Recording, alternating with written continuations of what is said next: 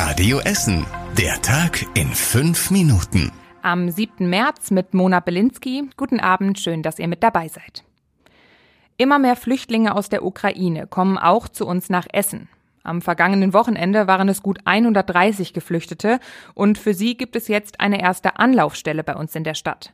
Die Menschen werden im Sozialamt an der Steubenstraße im Südostviertel versorgt. Da bekommen sie dann unter anderem Essensgutscheine oder Prepaid-Karten fürs Handy. Die Menschen haben Schlimmes erlebt, sagt Sozialdezernent Peter Renzel. Leere Augen, völlig perspektivlos, ängstlich. Wir funktionieren, wir bereiten ihnen hier einen guten Empfang, wir sichern sie, wir schützen sie, wir bringen sie unter, wir versorgen sie. Aber die Bilder, die die Menschen selber im Kopf haben, die können wir ihnen ja nicht nehmen. Die Anlaufstelle im Südostviertel hat jetzt jeden Tag geöffnet. Auch die Uniklinik in Holsterhausen hilft Geflüchteten aus der Ukraine. Gestern hat sie 21 krebskranke Kinder aus der Ukraine aufgenommen. Einige bleiben hier, andere werden zu anderen Krankenhäusern gebracht. Außerdem ist am Wochenende ein Hilfstransporter der Essener Caritas gestartet. Der bringt zum Beispiel hunderte Schlafsäcke, Isomatten, Kissen oder Decken nach Rumänien. Die Sachen haben Essener in den letzten Wochen in Krai abgegeben. Die Kitas bei uns in Essen wollen morgen streiken. Es geht um mehr Lohn und um bessere Arbeitsbedingungen, sagt die Gewerkschaft Verdi. Sie fordern mehr Personal, damit die Erzieherinnen und Erzieher mehr Zeit für die Kinder haben.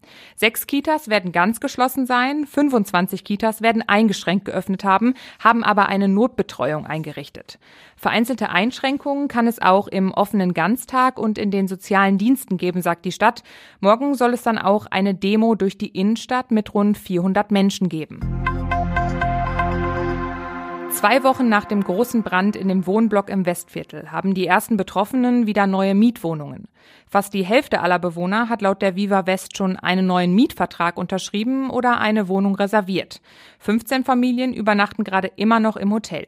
Die Polizei ermittelt weiterhin, wie es zu dem Feuer kommen konnte. In der letzten Woche wurde schon die Balkonverkleidung der Nachbarhäuser in der Grünen Mitte abgenommen. Da könnte das Feuer an dem abgebrannten Haus ausgebrochen sein.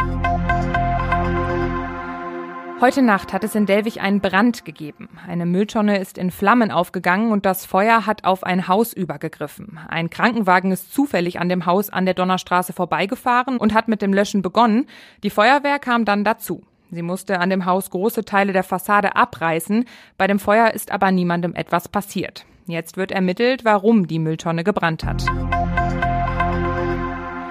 Der Gruger Park zieht nach dem letzten Parkleuchtenwochenende eine sehr positive Bilanz. Mit 103.000 Besucherinnen und Besuchern ist es das zweitbeste Jahr und nur knapp am Rekordjahr 2018 vorbei.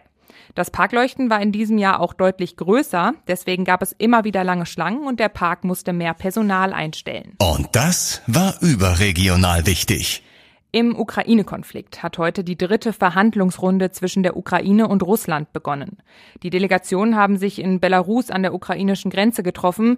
Die Chancen für einen Waffenstillstand sind allerdings gering, heißt es. Zum Zeitpunkt der Podcastaufnahme laufen die Verhandlungen noch. Alle aktuellen Infos findet ihr aber jederzeit auf radioessen.de.